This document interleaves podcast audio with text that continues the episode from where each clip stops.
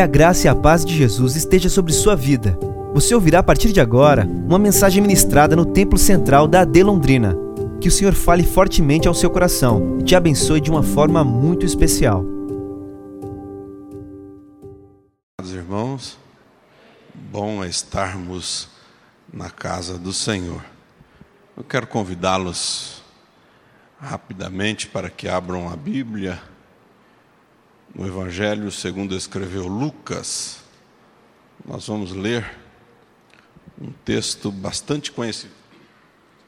Texto bastante conhecido no capítulo de número 16, a partir do verso de número 19. Lucas, Evangelho de Lucas, capítulo de número 16, a partir do verso de número 19. Eu vou ler naquela versão que está sendo projetada ali. Ora, havia um homem rico que se vestia de púrpura e de linho finíssimo, e todos os dias se regalava esplendidamente. Ao seu portão, fora deitado um mendigo chamado Lázaro, todo coberto de úlceras o qual desejava alimentar-se com as migalhas que caíam da mesa do rico, e os próprios cães vinham lamber-lhe as úlceras.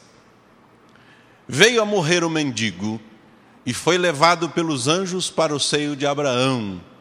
Morreu também o rico e foi sepultado. No Hades, isso é, no inferno, ergueu os olhos, estando em tormentos, e viu ao longe a Abraão e a Lázaro no seu seio. E clamando disse: Pai Abraão, tem misericórdia de mim e envia-me Lázaro para que molhe na água a ponta do dedo e me refresque a língua, porque estou atormentado nesta chama. Disse, porém, Abraão: Filho, Lembra-te de que em tua vida recebeste os teus bens, e Lázaro, de igual modo, os males. Agora, porém, ele aqui é consolado e tu atormentado. E além disso, entre nós e vós está posto um grande abismo, de sorte que os que quisessem passar daqui para vós não poderiam, nem os de lá passar para nós. Disse ele então: Rogo-te, pois, pai, ou a Abraão, que o mandes à casa de meu pai, verso 28, porque tenho cinco irmãos, para que lhes dê testemunho, a fim de que não venham eles também para este lugar de tormento. Verso 29. Disse-lhe Abraão: Tem Moisés e os profetas, isso é, eles têm ou têm eles Moisés e os profetas, ouçam-nos. E o verso 30 respondeu ele: Não, pai Abraão, mas se alguém dentre os mortos for ter com eles, hão de se arrepender. Verso 31. Abraão, porém, lhe disse: Se não ouvem a Moisés e aos profetas, isto é, a palavra de Deus, tão pouco acreditarão, ainda que ressuscite alguém dentre os mortos. Amém? Curve a sua cabeça, vamos orar. Querido Deus e Pai, nós louvamos o Teu nome nesta noite, a Tua igreja está reunida aqui, este grande número de jovens, de irmãos, que compõem este é, tão especial segmento da nossa igreja. São jovens, adolescentes, irmãos que de alguma forma entendem que precisam gastar a vida e cuidar é, do testemunho da tua palavra, exatamente neste momento, neste momento quando as suas energias, as suas forças, a vitalidade que é própria da idade lhes está favorável. Senhor, nós precisamos ouvir a tua palavra. Fala conosco, nós cremos em ti e suplicamos a tua presença no nome de Jesus. Amém. Os irmãos podem tomar assento.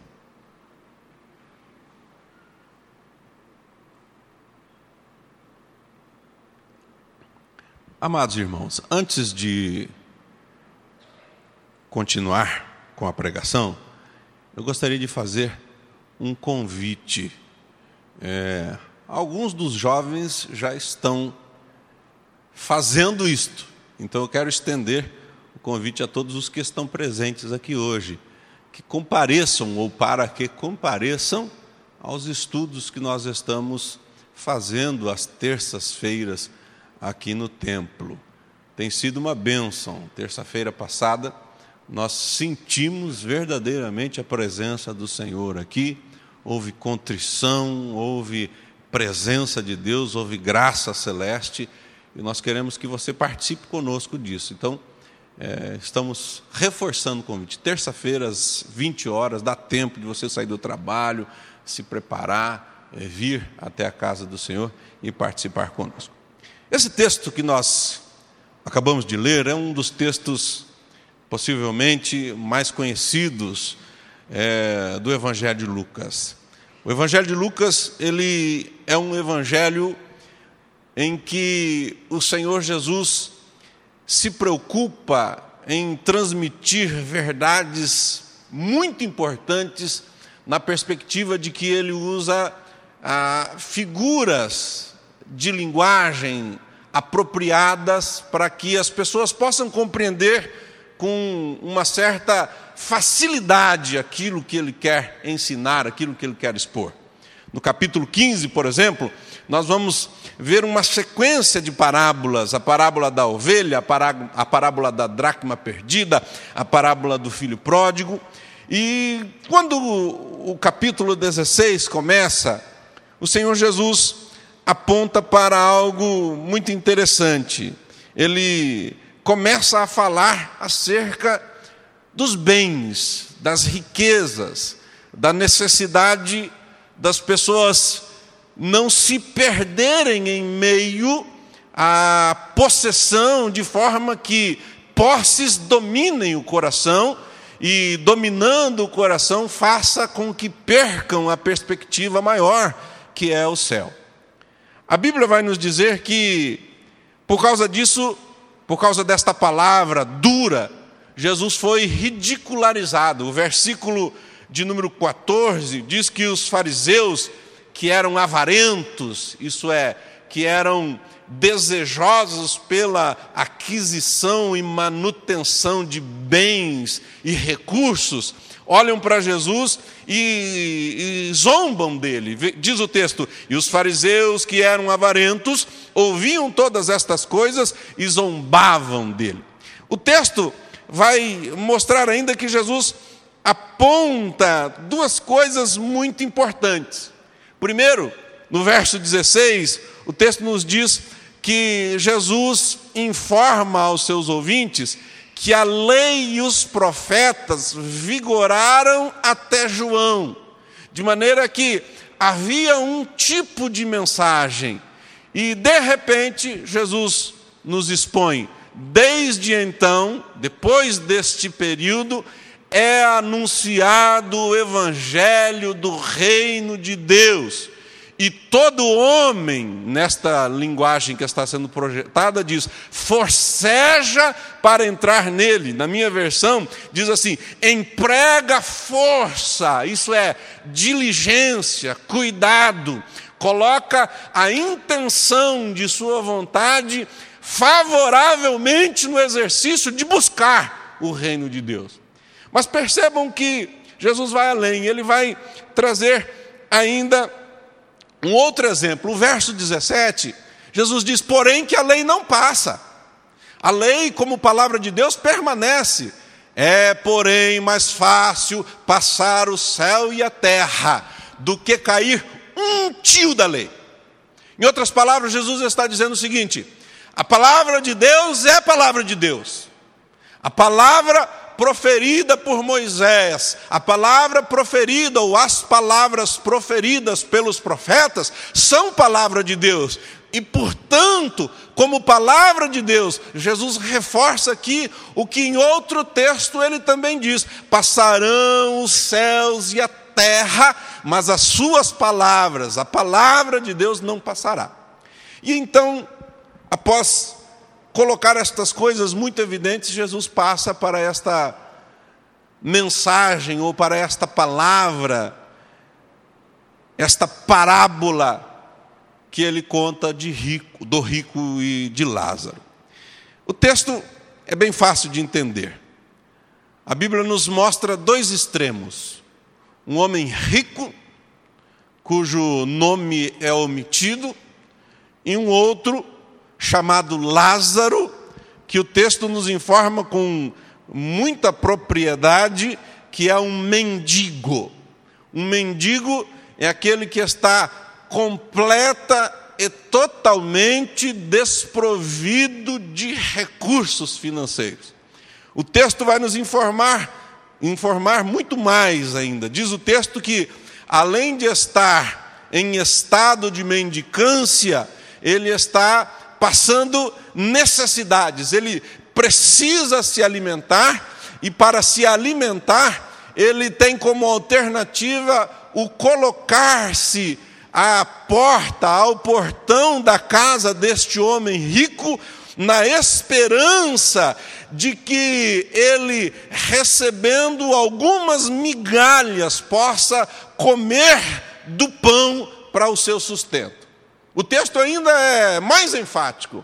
Além de pobreza extrema, além de necessidade extrema, o texto ainda nos diz que ele está enfermo, que ele está com úlceras, que ele está com chagas, que ele está com feridas pelo seu corpo, e o alívio para estas feridas, segundo a narrativa bíblica, é que cães é, se aproximam dele e lambem as suas feridas. É este o quadro que nós temos e que é desenhado pela mensagem de Jesus. Ele, ele coloca esta história de maneira que as pessoas se tornam vivas na nossa mente. Nós conseguimos conceber o quadro e conseguimos conceber o que está de fato acontecendo. Mas Jesus vai incluir algumas informações a mais. Esta história, que contém personagens, também contém um drama, um núcleo o roteiro da mensagem de Jesus implicava em que ele trouxesse informações mais precisas, não apenas da condição destes homens, mas o que se dará com a vida destes homens. E o texto me diz uma primeira coisa que eu preciso enfatizar como uma realidade universal. A Bíblia nos diz, no texto que nós acabamos de ler, que aconteceu que o mendigo morreu. Verso 22. Não fosse o bastante isso, o verso ainda é concluído com a morte também do rico. De maneira que o texto está dizendo: olha, uma coisa universal, uma coisa da qual ninguém escapa, ninguém escapa da morte, seja rico, seja pobre, esteja vivendo com recursos extremos a ponto de aproveitar-se dele ou deles regaladamente, ou tendo necessidades extremas a ponto de viver de migalhas. Fato é universal que a morte vem embarca, laça, domina e toma a todos de assalto.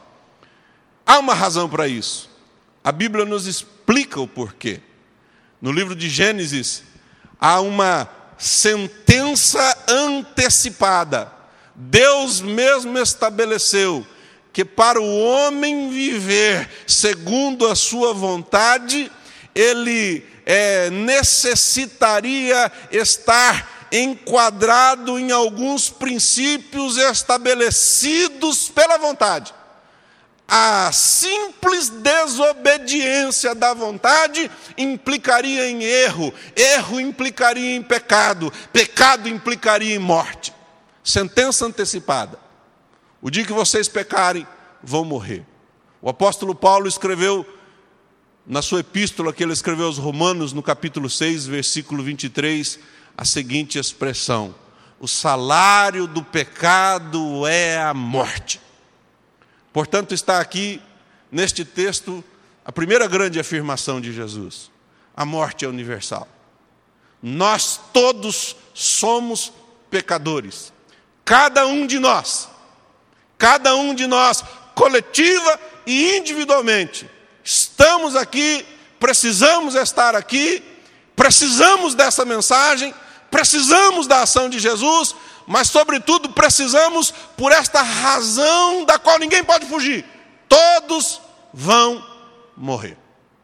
Mas Jesus vai nos mostrar uma outra coisa, e esta igualmente importante em um nível maior.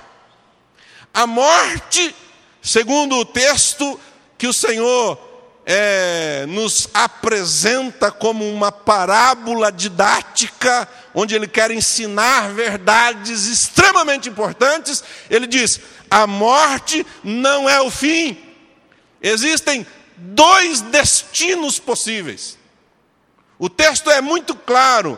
A Bíblia nos diz que estes destinos são opostos. Estes destinos, eles estão é, diametralmente opostos, cada qual na sua posição, e esta posição estabelecida por Deus. Dois destinos, não existe um terceiro, não existe uma outra oportunidade ou possibilidade que não as duas que estão declaradas por Jesus e por toda a Bíblia.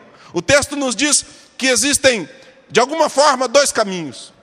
Quando Jesus está pregando o Sermão do Monte no capítulo 7 do Evangelho de Mateus, ao finalizar, ao estar concluindo as suas palavras, no verso de número 13, ele é enfático acerca dos dois caminhos da porta larga, da porta estreita, a porta larga, o caminho largo, a estrada larga, ele diz, leva à perdição e perdição eterna. A porta estreita, o caminho estreito, o caminho apertado, que é o caminho da renúncia, que é o caminho aonde o exercício da tomada do reino se faz a força, esse leva para a vida eterna. Daniel, o profeta, Jesus está falando de profetas. Eles têm a Moisés, a lei e os profetas. E o profeta Daniel, no capítulo 12 e no verso 2, ele diz assim: Olha, aqueles que morreram, eles vão ressuscitar. E uns vão ressuscitar para a vida eterna e outros para a condenação eterna. Portanto, Jesus está deixando claro: existem dois caminhos. Um de salvação, outro de perdição. Um onde a esperança se cumpre de forma a se tornar efetiva. Outro aonde a desesperança completa reina. Desesperança é aquele quadro pelo qual nunca mais, de nada, em expectativa alguma, se poderá esperar. Acabou. Olha o que Jesus diz. Aconteceu que o mendigo morreu e foi levado pelos anjos para o seio de Abraão. Um destino. O texto diz: E o rico morreu e foi sepultado, e foi para o Hades. Seio de Abraão, aqui neste texto, ele tem uma conotação bastante interessante. E eu não estou muito preocupado hoje em entrar em detalhes exegéticos. Eu quero que você compreenda o princípio. E o princípio aqui é o seguinte: no seio de Abraão há desfrute, no seio de Abraão há paz, no seio de Abraão há consolo, no seio de Abraão é o cumprimento das esperanças daquele que desesperado estava, mas agora está no ápice de todo desejo e ele, ao estar aqui, sente paz. É o paraíso. Para nós pode ser símbolo também de céu. E eu não estou preocupado com interpretações, apenas com que você se prenda ao princípio. Seio de Abraão, céu. Seio de Abraão, paraíso. Sei de Abraão, lugar de descanso. Sei de Abraão, conforto para a alma que esperou em Deus. Todavia, o texto vai dizer que existe um outro lugar. Hades. Hades é uma das palavras que na Bíblia é usada para expressar ou para dar a ideia do inferno. O inferno está sendo ensinado por toda a Bíblia. Problema é que nem sempre nós estamos falando sobre o inferno. Falar sobre o inferno não dá quórum. Falar sobre o inferno num culto de jovens talvez seja até loucura do pregador, quem sabe. Falar sobre o inferno não traz, talvez, méritos, porque as pessoas estão preocupadas com outras coisas. Mas o texto é categórico, Jesus dá ênfase ao inferno. A Bíblia vai falar sobre o inferno de diversas maneiras. E vai usar diversas expressões: Seol, Geena, Hades, Tártaro, trevas exteriores, lago de fogo e enxofre. Todas estas expressões, cada qual no seu contexto, tem um significado final, que é o princípio, que eu quero extrair daqui. É um lugar de tormento, é um lugar de tristeza, é um lugar de desesperança, é um lugar onde todas as expectativas possíveis cessaram, não existe mais absolutamente nada ali que não sofrimento, juízo, dor, penalidade. E Jesus olha e diz: morre Lázaro e vai para o paraíso, vai para o seio de Abraão, vai para o lugar de descanso, vai para a morada bendita. Morre o rico e vai para o inferno, vai para o lugar de tormento, vai para o lugar onde as esperanças todas se extinguem ao último. Mas eu queria, rapidamente, irmãos, falar um pouquinho sobre o inferno. Falei sobre a condição de quem está lá. Mas eu posso imaginar que algumas perguntas talvez permeiem a mente de vocês. Então eu, não num tratado sobre o inferno, mas em um resumo rápido, eu queria que você guardasse algumas informações. Porque há muito tempo, talvez você não tenha ouvido falar desta importante doutrina bíblica. Existem dois caminhos. Um leva ao céu e é tomado pela força. O outro leva ao inferno. E é amplo, largo e fácil de seguir. O inferno, a Bíblia nos informa do porquê ou para quem ele foi feito. Está lá em Mateus 25, 41, por gentileza, projete ali no telão. Por que o inferno foi feito? Está na Bíblia. Olha o que a Bíblia diz. A Bíblia diz assim: então dirá também aos que estiverem à sua esquerda. Jesus está fazendo um ensino, Jesus está falando daqueles que vão se perder, e na, na finalização disso, ele faz a seguinte afirmação: Apartai-vos de mim, malditos, para o fogo eterno, vírgula. E olha a razão do, que o, do porquê o inferno existe: preparado para o diabo e seus anjos. Deus não criou o ser humano, a mim, a você, a nós todos, para irmos para o inferno. Não! Deus nos criou para sermos pessoas, indivíduos que tivessem relação com Ele, íntima, apropriada, de forma que a vontade dele fosse totalmente exercida por nós. Mas a Bíblia diz que a nossa recusa em andar na vontade dele nos leva a esse lugar. Que lugar? Ao lugar preparado para o diabo e os seus anjos. Quem irá para o inferno?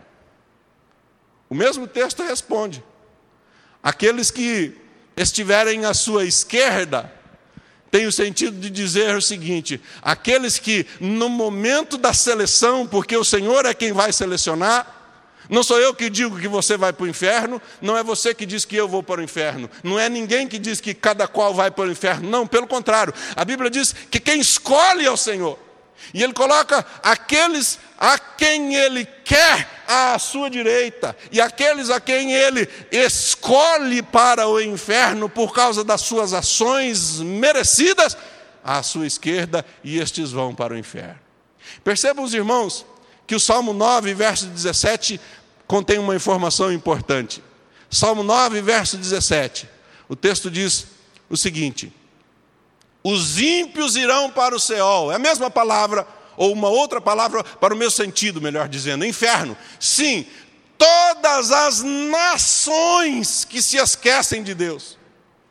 Fato é que o inferno vai estar sendo completamente cheio de pessoas que se esquecem de Deus a ponto do texto e do salmista se expressar. Os ímpios são aqueles que cometem impiedades. Impiedade é o fato de não estar vivendo uma vida santa. Viver uma vida santa é viver uma vida separada para Deus. Viver uma vida separada para Deus é viver uma vida segundo a vontade dele. Todos os ímpios irão para o céu, para o inferno. Sim, todas as nações que se esqueceram de Deus. Há uma pergunta que talvez vocês também tenham. E nós estamos tirando do texto. Há fogo no inferno? Porque parece que inferno virou uma paródia, uma historiazinha, uma fábula mal contada. É como se fosse Alice no País das Maravilhas, ou como se fosse uma outra história qualquer da carochinha. E o inferno é aquela historiazinha contada para colocar medo nas pessoas. E talvez algumas pessoas, por causa desta atitude para com a revelação da Bíblia, que trata do inferno com seriedade, esqueçam-se das verdades que estão contidas nela. E o texto sagrado nos diz, em Mateus capítulo 13, versos 49 e 50, por gentileza. Mateus 13, 49 e 50. Olha o que o texto sagrado nos diz. É a palavra de Deus. É o Senhor Jesus quem está tratando deste assunto com ênfase e com muita seriedade. Mateus capítulo 13, 49 e 50. Olha, diz o texto: Assim será no fim do mundo. Sairão os anjos e separarão os maus dentre os justos. Versículo 50. E lançá-losão na fornalha de fogo ali haverá choro e ranger de dentes. Foi Jesus quem falou. E o que Jesus falou? Jesus falou que vai haver dois destinos. E estes destinos são destinos de separação. Mas observem os irmãos que neste texto mesmo de Lucas, que nós acabamos de ler, no verso de número 24, o próprio rico clamando a Abraão, no versículo 24, na parte final, ele diz assim: Olha, porque estou atormentado nesta chama. Neste local onde, segundo outros textos bíblicos que eu não vou ler agora, o fogo não se apaga, o bicho não morre, onde o tormento prossegue, onde ninguém se esquiva dele, onde ele é cruel, impetuoso e não tem fim.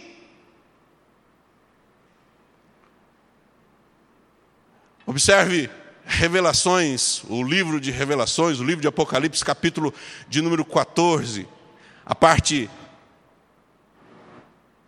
capítulo 14, a parte B do versículo 10 e o versículo 11. Apocalipse 14, 10, a parte B, diz ali: olha, Deus está falando que vai derramar a sua ira, o cálice da sua ira, e aquele que beber do vinho da ira de Deus, diz o texto, será atormentado com fogo e enxofre diante dos santos anjos e diante do cordeiro. Observe o que diz Marcos capítulo 9, versículo 48, por gentileza. A pergunta é: o fogo é eterno? Observe, Marcos capítulo 9, versículo 48. Onde o seu vermo não morre e o fogo não se apaga. Eu não, tô, não estou querendo ser temerário. Eu não estou tentando jogar com emoções. Eu estou abrindo a Bíblia e lendo. Obrigação nossa é crer. Com todo respeito, amados irmãos, algumas pessoas vêm à igreja e algumas pessoas vão à Bíblia Sagrada não para crerem, mas vão para a Escritura e vêm para a igreja para duvidarem. para ver se encontram uma falha pela qual digam para si mesmos: Ah, eu estava certo, eu não preciso disso. Ah, eu posso continuar com a vida que eu estou levando. Ah, está vendo como o pastor não é aquilo que eu esperava que ele fosse, portanto, eu posso continuar sendo o que eu quero ser. Vão para a Bíblia e olham na Bíblia o que lhes interessa, o que lhes faz bem, o que eles estão ansiosos por possuírem, por terem.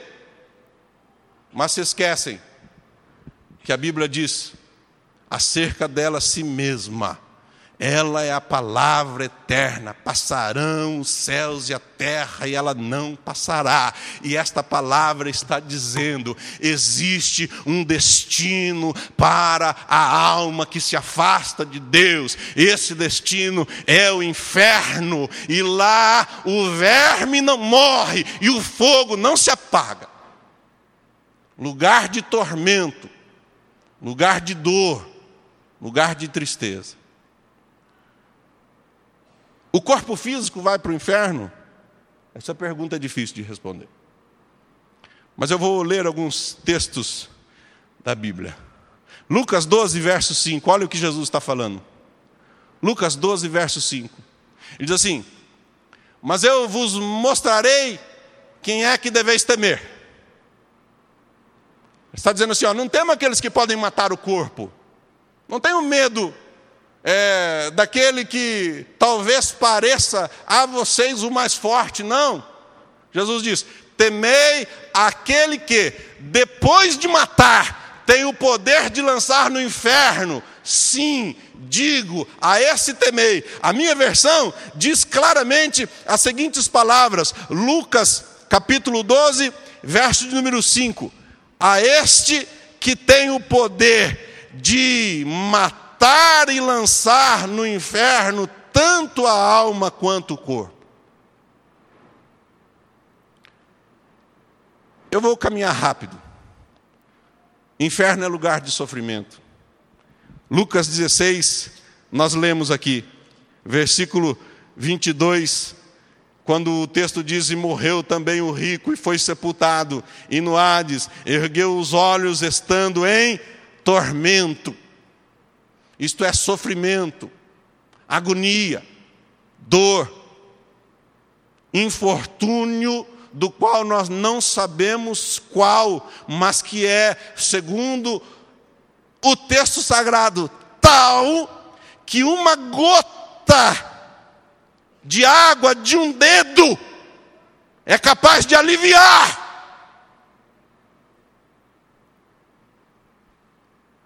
A ponta do seu dedo na água, porque é tamanha a minha dor que um, um pingo mínimo vai me proporcionar pelo menos uma esperança. Haverá lembrança no inferno? Talvez alguém se pergunte. Vamos para o texto. Lucas 16, versículo 25. Olha o que disse Abraão. Ele olha para Abraão e diz: Pai Abraão, manda Lázaro molhar lá o dedo na água e traz daqui, põe na minha língua. Abraão diz assim, versículo 25: Disse Abraão, Lucas 16 e 25: Disse Abraão, filho, lembra-te. Lembra-te do que? Lembra-te de que em tua vida recebeste os teus bens.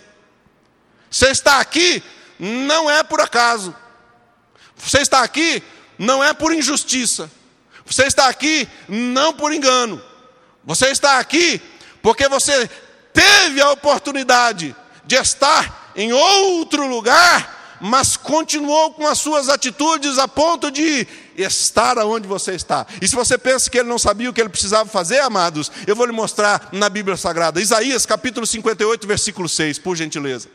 Olha o que a Bíblia Sagrada diz. Jesus fala da lei e fala dos profetas. Olha o que o profeta Isaías diz. Isaías 58, versículo 6. Olha o que a Bíblia Sagrada diz. Acaso não é este o jejum que escolhi?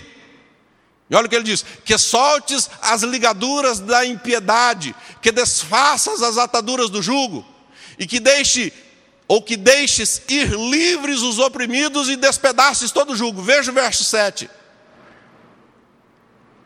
Porventura não é também que repartas o teu pão com o faminto, e recolhas em casa os pobres desamparados, que vendo o nu ou cubras, e não te escondas da tua carne? Verso 8. Então romperá a tua luz como a alva, e a tua cura apressadamente brotará, e a tua justiça irá, irá de ti, e a glória do Senhor será a tua retaguarda. Veja o verso 9. Então clamarás, e o Senhor te responderá.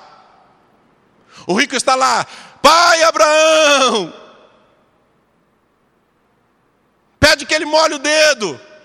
E aqui o texto diz: Olha, então você clamará e o Senhor te responderá. Veja o que diz o texto: Eis-me aqui, se tirares do meio de ti o jogo, o jugo e estender do dedo e, e, e falar iniquamente. Veja o texto, continua, por gentileza, o verso 10.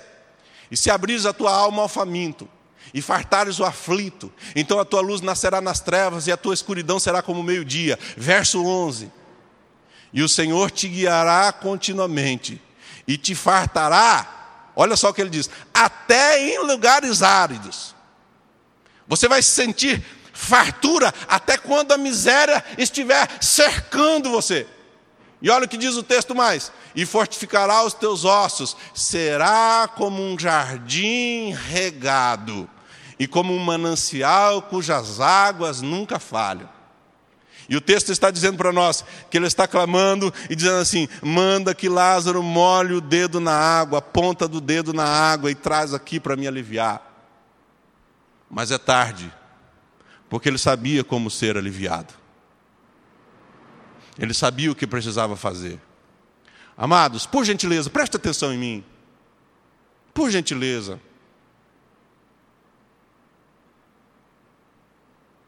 Eu sei que você sabe o que você precisa fazer. Eu não estou falando para pessoas ignorantes. O que é que nós precisamos fazer? Nós precisamos estar atentos à palavra de Deus.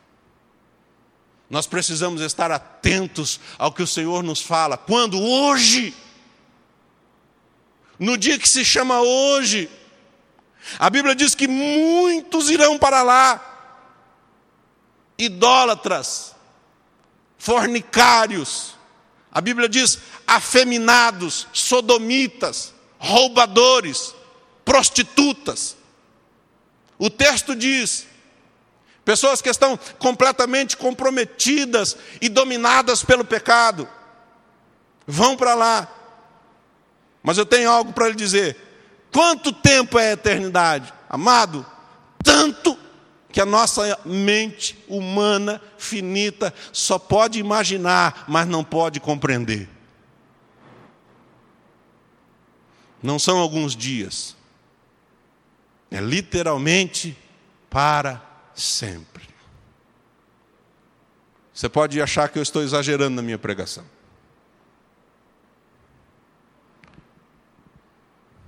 Venha para as Escrituras para ter fé. Sabe o que Pedro disse? 2 Pedro capítulo 3, versículo 16, é fácil de você decorar. Um dos versículos mais memorizados da Bíblia é João 3,16. Memorize também 2 Pedro 3,16. Olha o que ele diz. Como fazem também em todas as suas epístolas, está falando Pedro do que Paulo estava escrevendo. E aí algumas pessoas vão, vão olhar para a Bíblia e ele diz assim: olha, fala dessas coisas, ele fala acerca da salvação, mas há pontos difíceis de entender. E aí ele diz: que os indoutos e inconstantes torcem, como fazem também com as outras escrituras, para a sua própria perdição. Gente que vai para a Bíblia para ir para o inferno. Gente que vai para o texto sagrado, mas não quer a verdade, porque a verdade dói, mas limpa, sara, cura e leva para o céu.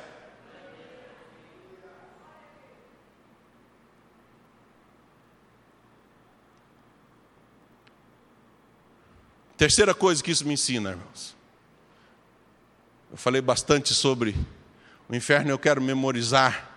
Eu quero que você memorize, relembrar, para que você memorize. Primeira coisa, o texto nos diz: a morte é universal. Segunda coisa que o texto nos diz: existem dois destinos. Terceira coisa que o texto nos diz: uma vez dada a sentença, ela não pode ser revogada.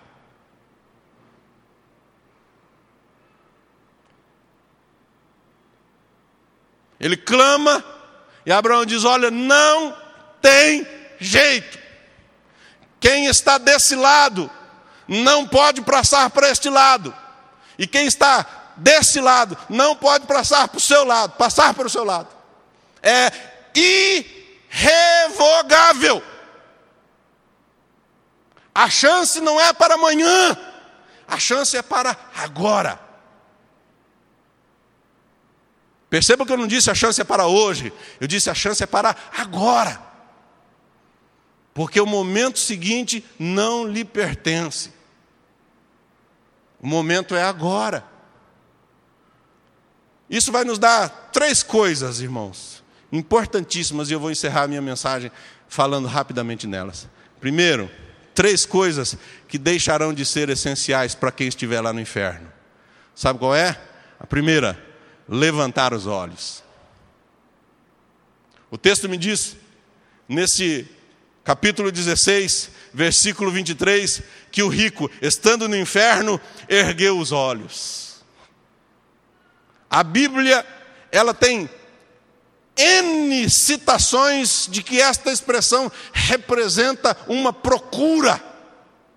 O próprio Senhor Jesus, a Bíblia nos relata lá no Evangelho de Marcos, no capítulo 6, versículo 41, que quando ele está repartindo os pães, naquele momento miraculoso da multiplicação, a Bíblia diz que ele toma os pães, eleva os olhos aos céus, como quem diz: Olha, Deus, eu estou buscando a tua presença agora.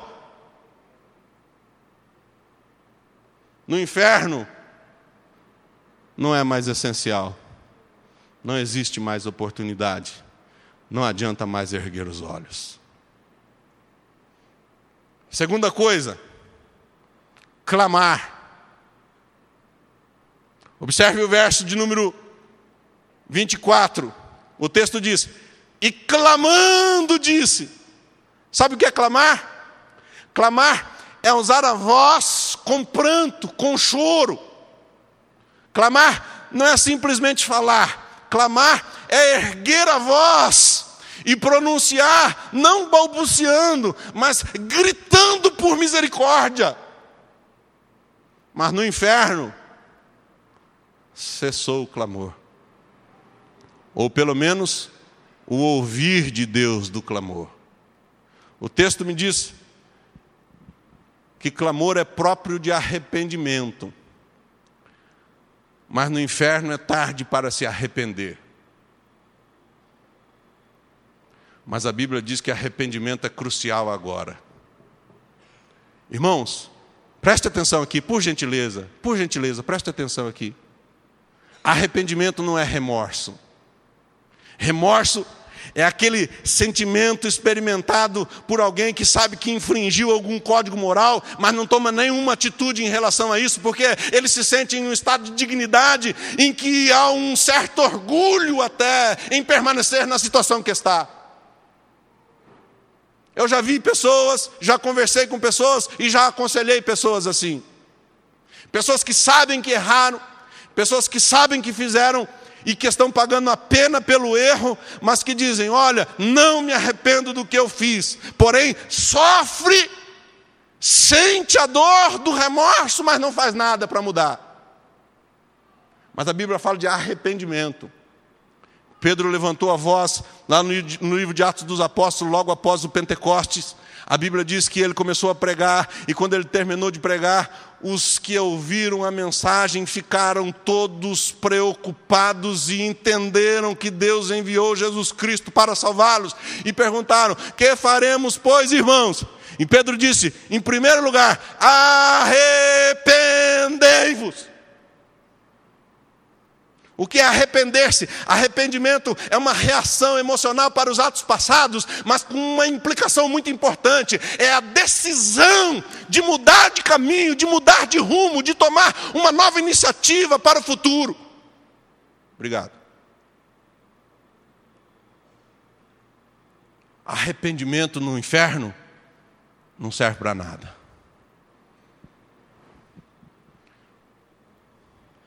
E clamando disse: Abraão. Abraão disse: Não adianta mais. E por fim, eu quero que você fique em pé. A terceira coisa que não adianta no inferno.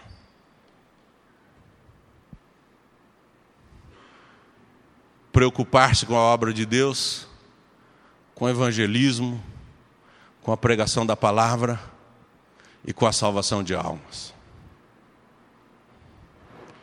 Ele diz assim: Rogo-te, pai, mandes alguém na casa do meu pai. Tenho cinco irmãos, por favor, que eles não venham parar nesse lugar de tormento eterno. Sabe o que ele está dizendo? Ele está dizendo assim: olha, eu preciso pregar esta palavra, eu preciso pregar esta palavra, eu preciso ensinar essa verdade, eu preciso que as pessoas saibam que lugar terrível é esse, eu preciso que as pessoas saibam que existe um outro destino diferente desse. E Abraão vai dizer o seguinte: ó, não dá. Manda alguém lá, não dá.